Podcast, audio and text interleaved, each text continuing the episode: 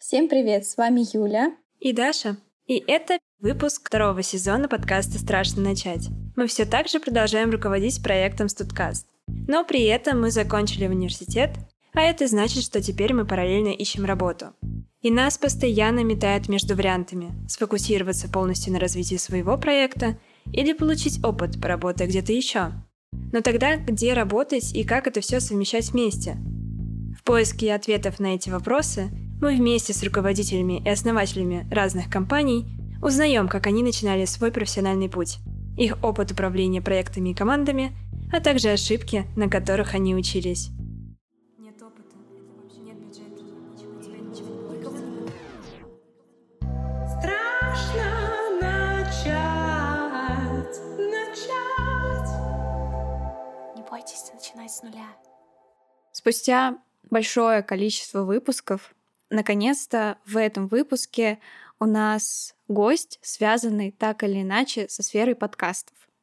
Вообще мы любим приглашать гостей, у которых большой спектр задач, которыми они занимаются вообще в различных самых сферах, и сегодняшние гости не исключение. Сегодня у нас в гостях Ира Любина, основательница студии «Поток». Здравствуй, Ира. Привет, привет. Ира, привет! Мы рады тебя слышать у нас в подкасте. Можешь, пожалуйста, рассказать немножко о себе нашим слушателям и чем ты занимаешься сейчас? Привет, меня зовут Ира Любина, да, действительно. Я журналист, автор подкастов, соосновательница и генеральный директор, как бы серьезно это ни звучало, студии «Поток». «Поток» раньше был просто студией подкастов, теперь это еще и компания, которая создает разные душевные события, и как раз у нас все звучит так, что мы создаем подкасты и события с душой. Мне очень нравится эта формулировка, и мне кажется, она очень хорошо описывает то, что мы делаем. Да, мы как раз сегодня поговорим о том, вообще с чего вы начинали сначала студию подкастов, и как он перетек в такой большой проект, и как ты стал вообще гендиректором в таком молодом достаточно возрасте. Начнем мы издалека, Вообще с Ирой я познакомилась лично как раз-таки на книжном клубе, на очень душевном книжном клубе, который организовывает Ира. И обычно у всех гостей мне интересно узнать немного об их жизни, их детстве, что сформировало, может быть, когда-то давно то, к чему они пришли сегодня. Но иногда это делать просто неловко, потому что, ну, немного странно, как будто бы спрашивать о детстве. Но из-за того, что на книжном клубе часто мы обсуждаем какие-то книги юношеской и детской литературы, мне очень интересно стало узнать, почему даже уже во взрослом возрасте, казалось бы, тебе интересно все-таки и близки произведения для детей или, может быть, для юного возраста. Можешь рассказать немного о том вообще, откуда ты и каким, может быть, ты была ребенком или подростком в детстве? Я родилась и выросла в Москве. Очень люблю Москву. Вот, какое-то время я хотела переехать в Петербург, но мне кажется, это был такой общий бум, когда все хотели переехать в Петербург. Мне показалось, что я тоже хочу в Петербург, но я не приехала, и э, я на самом деле очень люблю Москву. Мне кажется, это абсолютно город созданный для меня, для того, что я делаю каким я была ребенком. Я была ужасным ребенком, я была невыносимым ребенком, я не затыкалась, собственно, поэтому я делаю подкасты, вот, потому что я болтала 24 на 7, и все родственники поражались, насколько у меня звонкий голос, и какая-то родственница все время говорила маме, господи, ну как ребенок может так разговаривать, она вообще молчит когда-нибудь. Вот, я, мне кажется, с двух лет уже пела песни наизусть, э, качалась на качелях и пела весь диск, там, 77 детских песен, и, если честно, я до сих пор это практикую, пою. Моя семья не очень счастлива, но им приходится это слушать. Вот, друзьям тоже иногда пою. Вот. А, так что, да, я была очень активной, и я была все время полна каких-то безумных идей, задумок, и казалось бы, меня на самом деле будто бы пытались успокоить, потому что меня таскали на все возможные курсы. То есть я была, у меня было такое, мне кажется, около дворянское образование, видимо, потому что я учила там с юного возраста языки, я ходила на фортепиано, на скрипку, на балет, на рисование такое, на рисование другое, в общем, на все, что только можно было. Мне кажется, моя мама просто пыталась раскрыть во мне какой-то талант художника или балерина, который не раскрылся, к сожалению или к счастью. Но я прям была обвешена просто всеми возможными занятиями с самого детства. И потом училась в историко-филологическом классе, что тоже очень повлияло на мою жизнь, потому что у меня был целый список предметов, который всех людей поражает, потому что это была моя обязательная школьная программа, типа мифология, латынь, старославянский, э, история культуры, э, отдельно русская зарубежная литература, конечно, чтение, понимание текста, основы визуальной культуры, театр. Вот, это то, что я вот вспомнила, по крайней мере. Вот, но это была очень крутая 179-я школа, которую я вспоминаю с огромным теплом и которая действительно научила меня критически мыслить, мне кажется. Вот, я очень благодарна ей за это. Что касается детской юношеской литературы, это просто то, на чем я выросла. У меня, в принципе, очень читающая семья, и я думаю, что большинство людей, ну, может быть, я ошибаюсь, но мне кажется, большинство людей, которые очень много читают сейчас, они зачастую выросли в семье, где это принято, потому что очень сложно привить ребенку чтение, если ты сам не читаешь. Ну, то есть это будет странно. Что такое, нет, надо читать, да, я не читаю, но ты, пожалуйста, вот должен. А, но у меня мама с очень красивым голосом, который вы можете услышать в наших подкастах, и она очень эмоционально всегда читала вслух. И очень долго я не читала сама, а просила читать маму, потому что мне очень нравилось. Она там со всеми ролями, в общем, всех изображала, и мне очень нравилось ее слушать. Мама пыталась использовать всякие педагогические приемы вроде прерваться на самом интересном месте и сказать, ну, ты можешь дочитать сама, на что я говорила, ну, ладно, я дождусь, пока дочитаешь ты, вообще без проблем. Так что это не работало. Но потом в какой-то момент я действительно начала читать сама. Мне кажется, что вот с книг Крапивина, которая у нас была в книжном клубе, и вот ты тоже приходила на встречу, Юля. И мне кажется, с его книг как-то я начала именно вот читать полностью сама, и я читала вот всю ту классическую библиотеку советского школьника, которую э, ну, читали мои родители и мой папа. То есть я читала что-то, что нравилось моей маме, и что-то, что нравилось моему папе. И у меня так объединились какие-то разные книги, и я читала и Жюль Верна, и Беляева, и Купера, и Дюма, то есть вот всю-всю библиотеку приключений классическую — мне было очень интересно. Я была романтиком, идеалистом, верила в добро во всем мире, справедливость и там и так далее. Вот, и в какой-то момент я говорила, что я буду юнгой. Я знала все паруса и грозилась, что я уйду в плавание. На что мама мне сказала, что все не так романтично, как в 15-летнем капитане, дорогая. Вот, но, да, мечта прошла, конечно, но романтика такая была, и не знаю, вот как-то так сложилось, что я просто очень много читала, всегда было много книг, их покупали, они были и на квартире, и на даче, и в подростковом, по крайней мере, возрасте я читала, мне кажется, все время. То есть вот на всех каникулах всегда, на подоконниках в школе. У меня всегда была своя книжка. Я читала на уроках под партой, когда было скучно. Типа на математике, например. Поэтому у меня тройка по математике. Ну, это удивительно, потому что не всегда, не все подростки, дети прям любят чтение. Но, видимо, из-за того, что как раз был такой как бы бэкграунд в семье, и это и сформировало также и любовь, и такую тягу именно заниматься этим. Да, я думаю, что да, возможно. Я на самом деле часто думаю об этом. Я думаю, что возможно, где-то здесь есть что-то врожденное. Ну, то есть ты как бы рождаешься с этой любовью к чтению, и она в тебе вот в какой-то момент просто раскрывается за счет семьи. Я не знаю, может быть, я не права. Вот, потому что мне сложно объяснить, почему я люблю читать. Вот. Ну, то есть я просто получаю от этого удовольствие. Конечно, бывают моменты, когда мне не хочется читать, потому что я устаю или не успеваю. А, не успеваю, это вообще ключевое, конечно, в моей жизни. Но, да, то есть я читаю всю жизнь, как, не знаю, вот с тех пор, как себя помню. И, собственно, в какой-то момент я подумала, что я и сама хочу написать книжку. А любовь к детской литературе, мне кажется, связана с тем, что просто хочется, чтобы в твоей жизни, когда ты уже утратил, да, какие-то идеалы, ну, ты вырос, понял, что ну, не бывает там Всевышней справедливости, не все люди добрые, не все так прекрасно, но хочется, чтобы в жизни это было, и особенно, когда вокруг там полный трэш, ты думаешь, ну, хоть где-то что-то есть светлое, и вот для меня это в том числе какие-то детские книги, такая ностальгия по детству и э, вера во что-то хорошее. Да, и это очень отражается и в подкастах, которые ты делаешь. Ну, вообще в целом этот весь проект студия Поток и подкасты и книжный клуб и о чем мы еще поговорим, как это все стало, действительно несет в себе вот какую-то душевность. И, видимо, это и послужило тем, что ты принесла ее от себя тоже. Спасибо. Да, я надеюсь на это. Страшно начать, начать. На этом моменте стоит перейти как раз-таки к тому, с чего вы начинали поток. Как вообще зародилась его идея и какие были твои первые шаги, когда ты поняла, что «О, это здорово, надо делать»? Да, это мой любимый вопрос.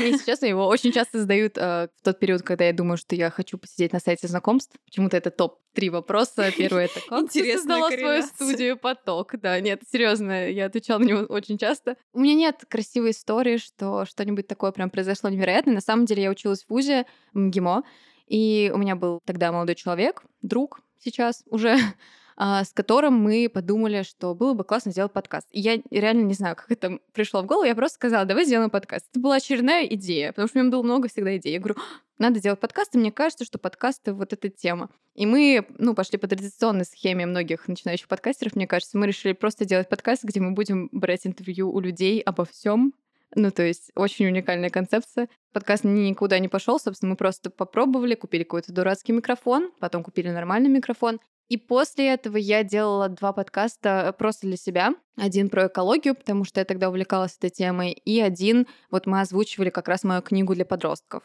То есть это был такой подкаст-сериал-аудиокнига. Я собирала друзей, мы все вместе озвучивали роли. Кто-то на мой микрофон, кто-то там у себя как-то, кто-то это монтировал. я вкладывала в это какие-то свои деньги, потому что я тогда не умела монтировать и не любила. До сих пор не очень люблю, но, но делаю. И как-то в какой-то момент я просто выгорела, потому что я не знала, что с этим делать дальше, и забила на это, и продолжила работать свою работу. А потом появился мой дядя двоюродный внезапно, который сказал, Ира, ты такая классная, у тебя так много всего классного, давай из этого сделаем бизнес. Я сказала, ну давай, почему нет? И как-то он вот объединил меня, моих родителей, собственно, что было логично. Семейный бизнес сразу образовался. И сначала мы хотели делать какое-то шоу про путешествия в формате YouTube, потом мы передумали, и слава богу, потому что я сказала, что я не справляюсь физически. Ну и, собственно, будущее показало, что э, мы сделали верный выбор. И в какой-то момент мы поняли, что вот все навыки, которые есть у нас, они как раз хорошо объединяются в подкастах. Вот потому что у меня уже был опыт, как я это делала, и я что-то опять начала говорить, а давайте про это подкаст сделаем, а давайте про это тоже сделаем подкаст. И в какой-то момент просто мы подумали, что давайте делать подкасты, давайте сделаем студию. Вот, и мы начали делать подкасты, сделали студию. Сначала у нас был подкаст про книги, потом появился подкаст не помню в каком порядке, но примерно одновременно «Храброе сердцем» и «Монстр под кроватью» — это те подкасты, которые мы делаем сейчас. Потихонечку мы начали. Было сложно, мы объединили вокруг себя друзей, наняли монтажеров и как-то вот начали все это делать. Но, конечно, было сложно, потому что я вообще не бизнесмен, то есть я не знала, как работает бизнес. У меня вообще была всегда сложность с тем, чтобы брать деньги за свои услуги. Это еще было, когда я работала. Мне всегда казалось, что ну, ну как-то неловко побольше просить, ну как-то вообще, ну ладно, не буду просить там еще больше зарплату. И на самом деле на последней работе меня э, очень хорошо мотивировали как раз получить деньги. То есть у меня была э, классная начальница и начальник, вдвоем они были руководителями, они, наоборот, всегда говорили, нет, давай, скажи нам, сколько ты хочешь, потому что это дополнительная работа. Давай, ну подумай, нормально, зови цифру. Я помню, такая, а, господи, еще скажу много, я скажу мало, господи, сколько я скажу. Но они меня реально научили брать деньги за свои услуги, за то, что ты делаешь. Но почему-то я не перенесла это на работу в студию. Я снова забыла, что я умею брать деньги. Ну, плюс я, если честно, не знала, сколько вообще берут подкастеры. То есть это такая сфера очень новая. И если я понимала, сколько берут за SMM, грубо говоря, да, э, сколько берут за пиар компании, я не понимала, сколько беру за подкаст. Мне казалось, что это много или это мало. То есть я вообще не понимала. Мы пытались там высчитывать при помощи папы именно по смете все, грубо говоря, сколько мы на что тратим, там, человек часов. И на самом деле это очень маленькая цифра была. Вот. Но, тем не менее, у нас появились все равно клиенты за счет моих каких-то действий, пиара, нетворкинга. И мы начали работать. А давай, если чуть-чуть этот комочек, который со сложных событий вместе распутать, получается, э, во-первых, какой-то был год, потому что это тоже, мне кажется, такой значимый фактор. Был ли это бум роста рынка, или вы до него запрыгнули в эту сферу? В России, я имею в виду. Это был, наверное, 2020 год. Угу, когда как раз все начало расти. И получается, ты сказала, что вы начали семейный бизнес, но был ли это то, что чем вы занялись э, полностью все как full тайм или, насколько я поняла, ты тоже одновременно работала где-то, работали ли родители где-то, и это было как ну, дополнительное такое хобби, перетекающее в бизнес, или вы этим занялись прям полностью? Нет, этим сначала никто не занимался full тайм потому что у нас были инвестиции условные, ну как, не условные, это были инвестиции от моего дяди, вот, но понятно, что это не миллионы. Он, собственно, просто дал нам денег на какой-то старт. И, ну, он участвует в работе студии, но просто наблюдает, что происходит, я бы так назвала. Папа мой не является учредителем студии, он просто помогал на первое время, потому что он финансовый директор, и, собственно, его несчастные плечи, соответственно, догадываетесь, легло все, что связано с финансами, юридическими моментами и так далее. Моя бабушка бухгалтер, Поэтому догадывайтесь, на кого легли все документы. Делегировать. Ну, это огромное счастье, хочу вам сказать, потому что для меня это просто... Я как бы стараюсь вникать во все, что происходит, потому что мне важно это. Но я очень рада, что они оба есть, и что они меня избавляют от каких-то там формальностей, которые я могла бы тоже делать. Вот. И, собственно, получилось, что, да, с учредителями компании официально вообще являюсь я, моя мама и вот дядя как инвестор. Моя мама не работает, нигде. Вот, ну, в потоке. она работает в потоке. Но она а, не предприниматель. То есть э, мы долго бились над мы бьемся над этим до сих пор. Это моя большая боль, потому что я много возмущаюсь. Это вот одна из сложностей нашей работы, на самом деле. Все время возмущаюсь. Я говорю, ну почему ты не мыслишь как бизнесмен? Ты должна мыслить вперед. Я пытаюсь ее замотивировать. Говорю, давай, мы должны там достигнуть чего-то. Но моя мама — это моя мама. То есть ей уже, ну, не 20 лет, да. Не, конечно, ей всегда 18, хотела сказать. Вот, ну, на самом деле, ну, объективно, да, она не молодая девочка уже, которая там полна энергии. У нее есть э, другой ребенок, моя младшая сестра, которая еще не встала на ноги. У нее есть какие-то домашние проблемы, там свои заботы, и понятное дело, что она уже не в том моменте своей жизни, когда она может позволить себе реально включиться в бизнес. Может быть, не тот склад характера, и, скорее всего, все вместе. И она как бы очень много помогает мне. Она вообще тот человек, вот не знаю, может быть, Юля подтвердит, но просто она вот приходит в книжный клуб, и как бы все, там вокруг нее люди, заполняют все пространство. Да, она рассказывает, шутит, что-то вспомнила историю оттуда, оттуда. Она вот умеет ладить с людьми. Я ее всегда стараюсь брать с собой на какие-то не очень комфортные для меня записи, но особенно если я переживаю очень сильно, я знаю, что она точно вот найдет контакт. По крайней мере, я так делала раньше, сейчас, мне кажется, меня уже прошло вот этот момент, что я боюсь людей. Вот. Э, хотя, ну ладно, это отдельная тема. Но она не предприниматель. И получается, что я осталась вот с этим одна какой-то момент. То есть я понимаю, что я и пиарщик должна быть, и СММщик, и в какой-то момент монтажер, потому что деньги не появлялись больше. Ну, то есть были какие-то... Мы вышли на самоокупаемость, и на этом все закончилось. Я и монтажер, и сценарист, и все. Ну, то есть вот должно быть 10 человек, ну, и там, хорошо, 5, допустим, а я одна. И это было очень тяжело. Еще интересно, получается, что у вас такая Dream Team собралась из семьи, Можешь рассказать, как вот вы поэтапно, то есть, ну вот у вас есть там условно, да, какая-то сумма денег. А что дальше? Вы решили, да, хорошо, запускаем студию, но это же такой гигантский проект. И начинали ли вы сначала с э, своих собственных подкастов или сразу делали их под заказ? Можешь поэтапно рассказать, ну, вот такие ключевые моменты развития студии? Да, деньги мы потратили на всякую ерунду. А, ошибка номер один, когда вы создаете бизнес, думаете, куда вы тратите деньги. Ну, на самом деле, мы потратили деньги не на то, что нужно было, потому что у нас была другая идея. И мы потратили очень много денег на нее, на какую-то технику, которая сейчас не нужна, лежит. Ну, может понадобиться когда-нибудь.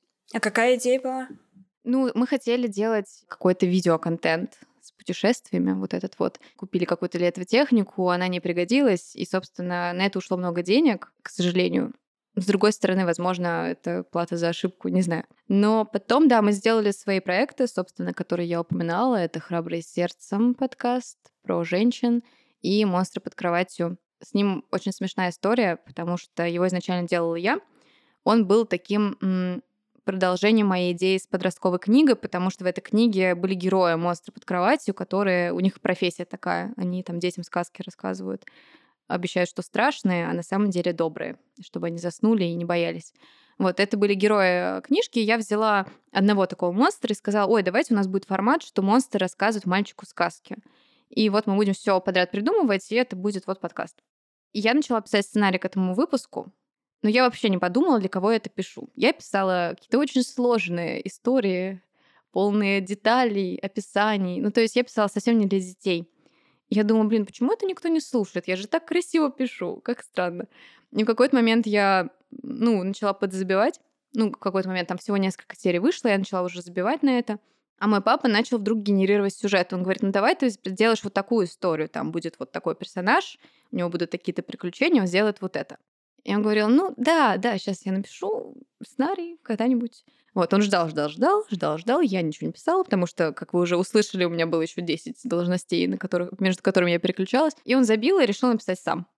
И так начался подкаст «Монстры под кроватью» на самом деле, потому что мой папа вдруг открыл в себе талант автора радиоспектакля для детей. Кто бы мог подумать? Финансовый директор. Вот, в 40 лет оказалось, что он писатель. И он начал делать подкаст, и этот подкаст пошел. Сразу получились динамичные, веселые выпуски, которые реально похожи на детский подкаст. Его реально начали слушать дети, а не мои друзья, которые ничего не понимали, что там происходит. И так вот начался подкаст «Монстры под кроватью». Параллельно мы сделали еще какие-то подкасты, которые потом ушли уже в архив. Ну, то есть мы пробовали а, разное, учились на своих ошибках, и потом появились проекты, которые мы начали делать платно. Собственно, основной проект, который до сих пор есть, он как бы фоном просто присутствует, я его не особо анонсирую. Для Союза женщин России, он тоже про женщин но про женщин России. Такой тоже вдохновляющий формат.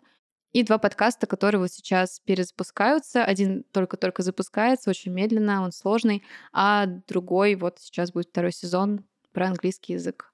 И это подкасты, которые дали нам возможность существовать, обеспечили нашу работу и как бы до сих пор обеспечивают.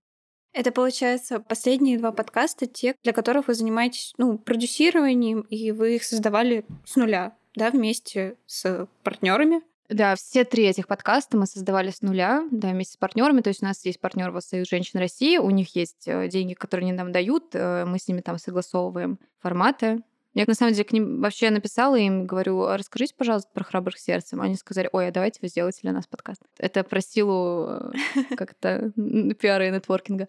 Вот. А, и, на самом деле, два других клиента тоже пришли благодаря храбрым сердцам. Мы звали кого-то в качестве гостя, кого-то в качестве гостя, опять же, просто в другом формате, и потом они захотели свои подкасты с нами, потому что им понравилось, как мы делаем. И я понравилась, и там мои коллеги, потому что мы вместе с ними что-то делали. Это просто, ну, один подкаст, э, он побольше, покрупнее, он как раз, собственно, обеспечивает нашу студию, вот первый. А другие два, если честно, они как бы есть, но они очень медленные, и поэтому они скорее дают нам какой-то доп. доход, но сейчас не являются основными такими крупными клиентами. И сейчас я надеюсь очень искать нам новых. Вот это такая моя основная цель на ближайшее время. Это, мне кажется, уже все равно неплохо, когда есть хотя бы какой-то стабильный доход, и тем более проекты тоже очень замечательные. Страшно начать, начать. Получается, что подкастов действительно достаточно, ну, как бы много уже, если рассчитывать на то, что ты, получается, руководишь созданием, правильно, всех? Угу. И можешь рассказать, какой конкретно ты вклад э, делаешь в подкаст? То есть э, занимаешься ли ты, опять же, всем везде, или ты как-то делегируешь что-то? У нас в какой-то момент немножко расформировалась команда из того вида, в котором она была. Мы расстались с монтажерами, ну, не расстались, блин, расстались, это очень грустно звучит, но, в смысле, мы поставили с ними сотрудничество на паузу, давайте я так скажу. Не потому, что с ними что-то не так, а просто потому, что мы поняли, что мы, ну, очень сильно начинаем уходить в минус. И мы не можем себе позволить платить там пяти монтажеров. У нас пять, по-моему, что-то много человек было, короче, четыре или пять человек. Вот, плюс там кто-то ушел из-за ситуации, потому что жил в другой стране, было очень сложно платить, ну и так далее. В общем, какие-то возникли трудности, и мне еще иногда не устраивало качество монтажа, и я не понимала, почему. Я решила, что надо самой помонтировать, понять, э, что мне не нравится. У нас был один вообще самый чудесный монтажер, который умирает на учебе и работе, поэтому теперь тоже не монтирует, хоть и озвучивает подкаст наш. Э, постоянно спасибо ему за это. Вот, я начала монтировать сама и научился монтировать мой папа. То есть горе и от тоски мы оба научились монтировать. Оказалось, что мы монтируем лучше монтажеров всех, которые у нас были, вот, потому что, видимо, ну, не потому что они плохие, а потому что мы лучше всего знали, что нам нужно. И это нам очень помогло понять, как объяснить монтажеру, чего мы хотим когда я работала уже с монтажерами чуть реже, но тем не менее я уже четко знала, что ему объяснить, то есть что мне не нравится конкретно и что, как я хочу, потому что я уже сама побывала внутри этого. А что касается подкастов, да, я самое активное, наверное, участие принимаю в клиентских подкастах. вместе с мамой. То есть менее крупные проекты я курирую вообще полностью целиком, занимаюсь ими только я. Мама там на подхвате, грубо говоря, и папа тоже на подхвате. Союзница вот для Союза женщин России в основном делает мама. Я занимаюсь монтажом и курирую, в общем, в целом, что там происходит. То есть занимаюсь с ними именно сотрудничеством, то есть как представитель студии. Монстры под кроватью в основном делает мой папа. Я занимаюсь только пиаром, сотрудничеством с фондом Дом с маяком. Я приглашаю к нам актеров разных, известных, и договариваюсь с ними о том, чтобы они к нам пришли. Делаю так, чтобы они пришли и прочитали текст, и что-нибудь выложили к себе. А в «Храбрых сердцем» я занимаюсь в основном всем. Вот это такой, наверное, мой самый важный сейчас проект. Он самый действительно крупный, и он начал приносить доход, что тоже спасибо, наконец-то.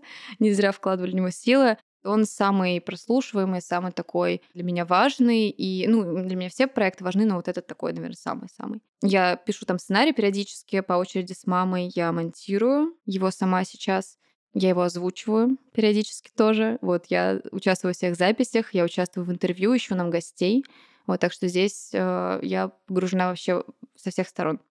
Ну, это звучит очень-очень много, потому что мы с Юлей прекрасно понимаем какой-то объем работы, потому что мы сами через это проходим, и мы какие-то части работы делегировали команде раньше, у нас была большая команда, и я просто представляю, насколько это тяжело и много времени, но очень круто, что у вас все равно развивается студия, появляются клиенты и развиваете свои подкасты тоже. Да, на самом деле это очень плохо. Я сейчас дам себе совет, никогда не делайте, пожалуйста, как я. Потому что, ну, это ужасно. То есть, ну, не, не сейчас. Сейчас я уже как-то смогла распределить свое время более-менее. Ну, я просто не помню, когда я последний раз высыпалась, а так в целом все хорошо. На самом деле мы с вами записываем подкаст в очень уникальный момент, потому что 2 мая у меня должен быть созвон, на котором я буду... Ну, у нас общий созвон всех обновленной команды студии, где я буду рассказывать о том, что мы теперь делаем, как мы меняемся. И у нас будут очень много новых проектов. И у нас вот запускается событие, Поэтому у нас у меня появляется новый партнер. В общем, короче, там очень много всего интересного. И просто вот вы попали в момент, когда все очень сильно меняется в лучшую сторону, и как раз команда будет расширяться. Слава богу, наконец-то, потому что моя мечта заниматься пиаром и курировать работу. Ну, то есть вот своими основными обязанностями заниматься, а не все остальное делать. Так что я надеюсь, что все будет хорошо, а делегировать это очень-очень важно. И этому нужно, мне кажется, учиться, потому что всегда есть ощущение, что ты просто знаешь лучше всех, а это не так. И нужно научиться доверять коллегам, не доверять им какие-то вещи, которые ты можешь не делать. Иначе будете, как я, в депрессии, выгорании и так далее. Но, с другой стороны, мне кажется, легче как раз вести коммуникации и лучше понимать, что ты хочешь и как это технически реально сделать. Мы здесь с Дашей вот вообще, ну, типа, очень на разных полюсах находимся, потому что ей да, действительно, ей легче объяснить человеку, как сделать, и несколько раз объяснить, и терпеливо выслать правки, а мне, наоборот, мне легче самой сделать, чем миллион раз объяснить человеку, чтобы он сделал так, как я хочу. И при этом в итоге, скорее всего, не получится идеально, как я это вижу, и мне нужно с принятием к этому подойти. И это, наоборот, здорово, потому что он вносит свое, я вношу свою идею, и получается как бы что-то такое новое среднее. Но я понимаю, почему это может быть сложно. И в какой момент ты поняла, вот как думаешь, что тебе мешало раньше это сделать? И в какой-то момент поняла, что вот сейчас уже можно попробовать. У меня был очень тяжелый период, в который наша студия стала на паузу, не знаю, наверное, это не очень заметно со стороны было, а, но, наверное, это было где-то с прошлого лета по зиму. Это даже, наверное, ну да, зимой включительно. Как бы студия существовала и что-то выходило, безусловно, но это было очень медленно. Это было очень не так, как хотелось. Мы прям очень притормозили, потому что у меня был тяжелейший психологический период. У меня было расстройство адаптации, в общем, э, вся невеселая история. Я была в ужасном состоянии, серьезно. То есть я прям, когда я это рассказываю просто знакомым, они говорят, да ладно, ну ты, ты всегда такая веселая, прекрасная, вот эта вот классическая история. Но на самом деле, да, было очень плохо, и я думала, что я все закрою, все брошу, мне ничего не надо и вообще не понимаю, зачем и так далее. Ну, то есть там это касалось на самом всех сфер жизни, включая, собственно, студию. Я там устраивалась на работу. В общем, короче, такая длинная у этого история. И в какой-то момент меня когда спрашивают, как я вышла из этого состояния, я не могу ответить на этот вопрос, потому что в какой-то момент я, я занималась психологом, безусловно. Мне это очень в какой-то момент помогало, в какой-то момент вообще не помогало. Но в какой-то момент я просто села точнее, даже встала, наверное. Я встала и такая, ну все, я закончила страдать. А, все, всем спасибо за внимание. Я устала. Мне не нравится так жить, пойду работать дальше. Ну, то есть в какой-то момент я просто подумала, что мне надоело страдать. Вот и все. То есть я, не знаю, может быть, просто прошел какой-то пик, все спало, или там то, из-за чего все началось, как-то отошло со временем, да, то есть там, может быть, время действительно лечит. Но я в какой-то момент просто встала и подумала, так, я не могу так больше жить, мне нужно что-то менять. и все. Ну, то есть э, у меня нет рецепта, потому что я просто встала и решила, что пора работать.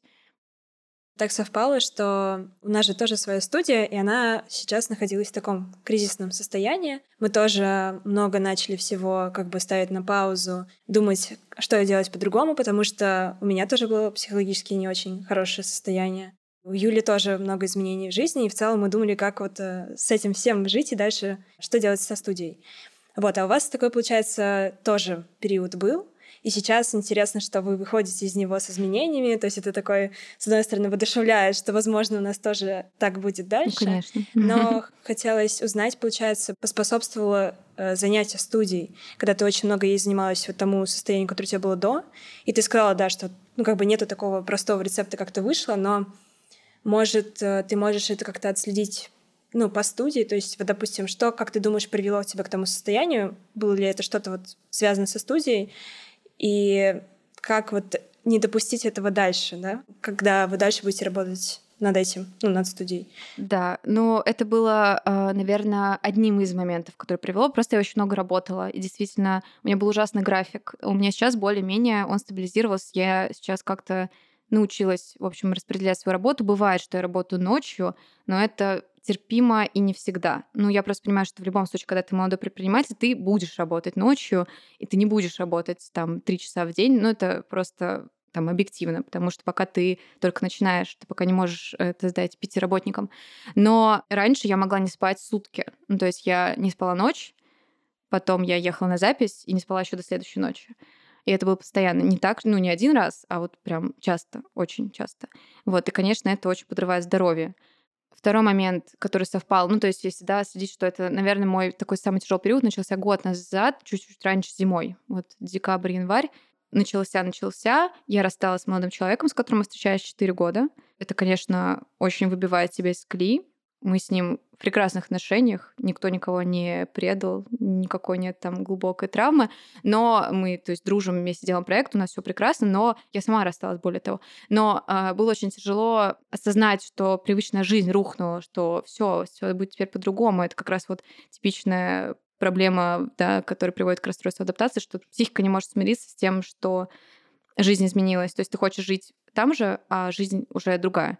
А потом началась э, всем известная э, специальная военная операция, которая, собственно, постепенно тоже приводила к тяжелому состоянию. Хотя, когда все началось, я парадоксально вдруг взбодрилась, но потом э, это это был, видимо, такой шоковый эффект. Потом все как бы начиналось хуже и хуже. То есть та самая травма свидетеля, она, к сожалению, коснется нас очень многих. Это все вот вместе было. Если кому, не знаю, я не могу раздавать советы, я такой советчик, я вообще не люблю советы давать. Но я просто, основываясь на своем опыте, я могу сказать, что, конечно, мне нужно было наладить режим то, что мама моя сейчас была бы счастлива, господи, если слушает это, что надо действительно научиться отдыхать, нужно научиться доверять своим коллегам и э, действительно просить у них помощи, а не быть э, там героем, который бросается грудью на там кинжал, лишь бы э, доказать, какой ты весь э, страдающий молодец. Вот. Не нужно быть страдающим молодцом, нужно быть здоровым человеком. Потому что иначе ты просто не сможешь потом работать, и все будет зря.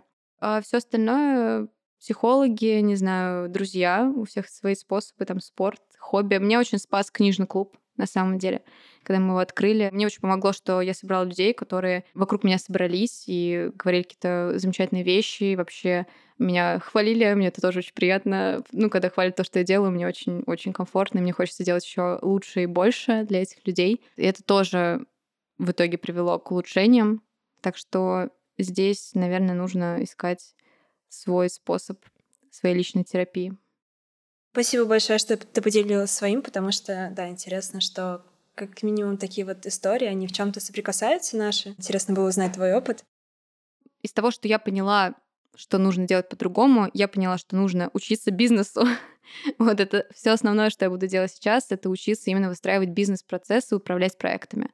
То есть быть хорошим руководителем. Я знаю, что это сложно, я знаю, что мне придется набить миллиард шишек, но я буду этому учиться, я буду использовать все ресурсы, благо их очень много, и там книги, YouTube, и курсы, в общем, и опыт других, и практика. Вот это то, что мне кажется очень важным, потому что бизнес в первую очередь для меня это люди. И я думаю, что на людях держится все.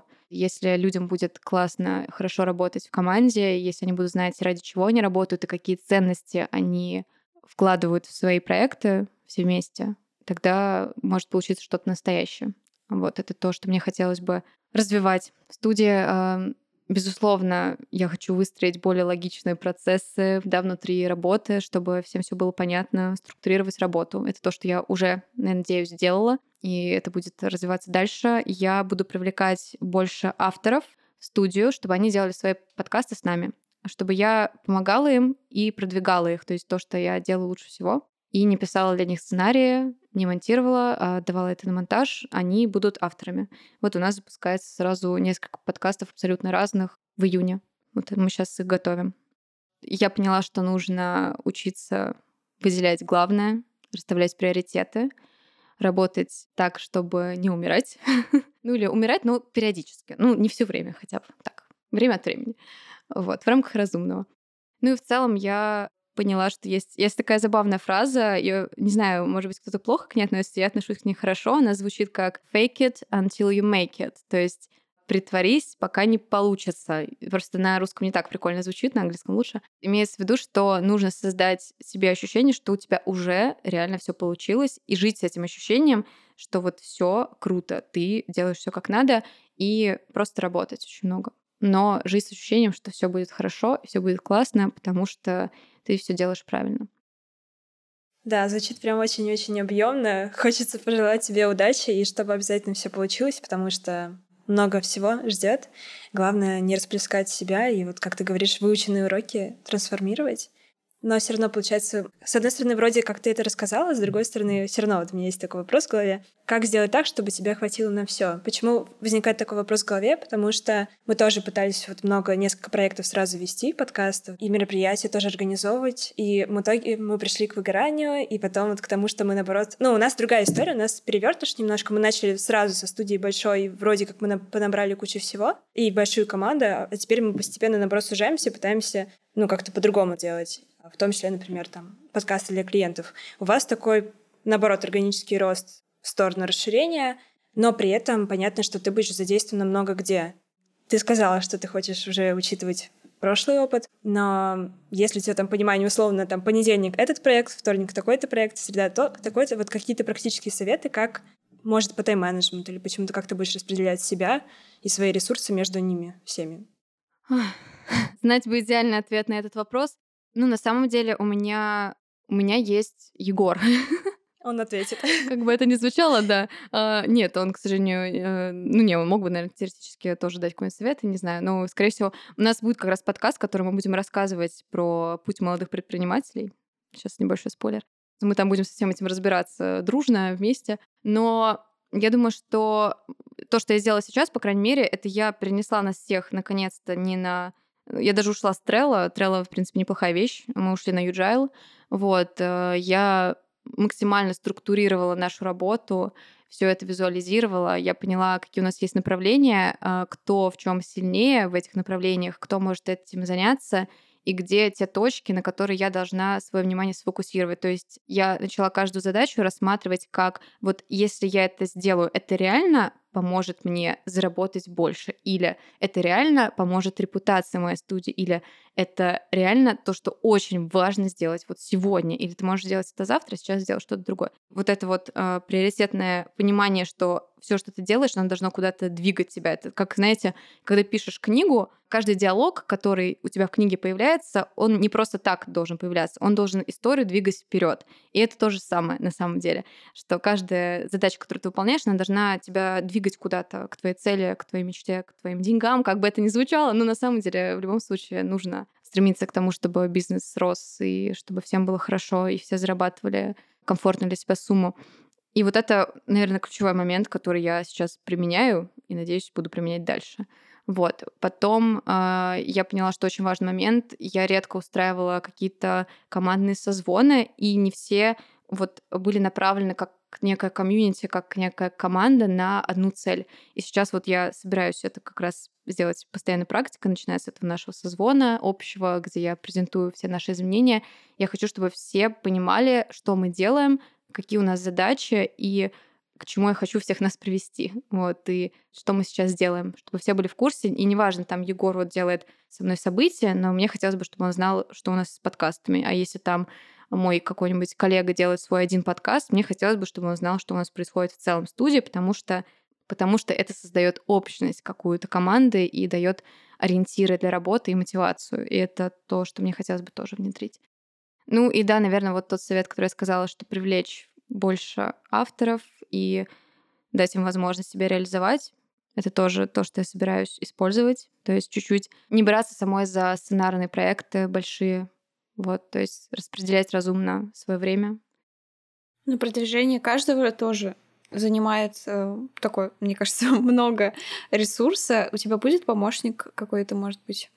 Я надеюсь, что у меня будет помощник, пока я буду всем на старте заниматься сама. Как только, я надеюсь, у нас появится возможность э, кого-то взять мне помощники, да, первый же человек, который будет, это будет действительно помощник, скорее всего, по социальным сетям, кстати, а не в пиар. Но пиар — это просто то, что получается у меня лучше всего и обычно очень быстро. Не знаю, может быть, я как-то удачливо, не знаю, как это складывается, но все, по крайней мере, что я делала, точечно, потому что у меня не было времени быть пиарщиком полноценным, да, то есть просто физически, потому что я еще объединяла себе 10 должностей, но то, что я точно делала, всегда приводило к какому-то результату. Это меня очень мотивирует, потому что я понимаю, что то, что я делаю, в большинстве случаев работает. А значит, я могу больше, если я больше сосредоточусь на пиаре, грубо говоря. Вот, и я надеюсь этим и заняться. Вот, плюс, конечно, мы планируем очень-очень развивать социальные сети. Наши подкасты растут, слава богу, нас очень поддерживают, на самом деле, девочки, редакторы платформ. Спасибо им огромное. Ну и мальчики, не знаю, что мальчики. Я знаю только девочек просто, поэтому сказала девочки. Ну, имею в виду лично. Очень помогает расти. Это очень круто, что они поддерживают наши проекты. Я очень рада. Ты сказала, что такая есть удача в твоих действиях, но, конечно, всегда важна удача.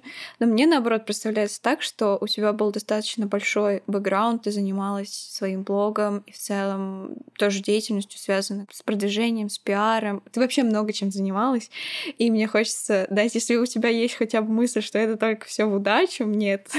вот у меня, наоборот, сложилось э, впечатление, что, что ты очень много работала, для того, чтобы ну, сейчас иметь такие навыки. И вообще даже можно проследить через наш выпуск сегодня, я надеюсь, что это можно проследить, что из такого просто творческого потока, потока в разные стороны, многообразия и желания просто делать что-то бескорыстно творчески, с душой. Это сохранилось, но при этом этот поток в разные стороны, он такой стал, наверное, более стройный, и что ты уже стал более осознанно подходить к своему делу, вот как сейчас даже у тебя есть там определенные шаги, да, которые ты будешь делать. Поэтому, мне кажется, это большой путь и большие усилия, которые ты делала.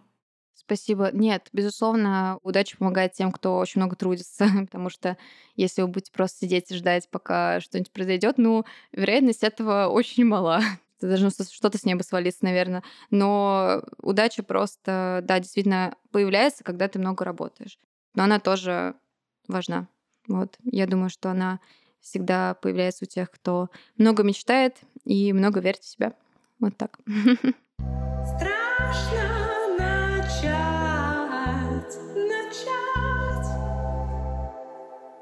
Да, у нас обычно а, такой последний вопрос — это такая фишечка, которая переходит из выпуска к выпуску, но мне кажется, этот выпуск настолько был насыщен твоими уроками и не советами, а то, что ты сама для себя получила из этого опыта. Но мы все-таки спросим, а ты скажи, как бы, э, можешь ли ты сделать какой-то, не знаю, summary. В общем, вопрос заключается такой. Какие три урока ты выучила благодаря созданию проектов, благодаря вообще в целом вот этому пройденному пути. Можешь ли ты да, безусловно, ты столько всего уже нам сказала. Может, какие-то три, как summary всего выпуска сказать? Хорошо. Ну да, возможно, я что-то повторю, но да, пусть это будет такой итог всего, что я сказала, и всего, что я пережила за эти трудные годы. Ну да, первое будет действительно то, что я, когда я говорю фразу, я не хочу обидеть там неверующих людей ни в коем случае. Это можно, здесь можно вписать любое слово, которое тебе отзывается, но я действительно считаю, что у Бога все вовремя, и все, если абстрагироваться от э, веры, да, все приходит в нужный момент, поэтому нужно продолжать трудиться, продолжать верить, и все что ты делаешь, обязательно тебе пригодится. Все самое неожиданное, все то, что казалось дурацким опытом, ненужным опытом, неприятным опытом. Это все обязательно тебе пригодится в самый-самый неожиданный момент. Невозможно представить, но это вдруг окажется полезным.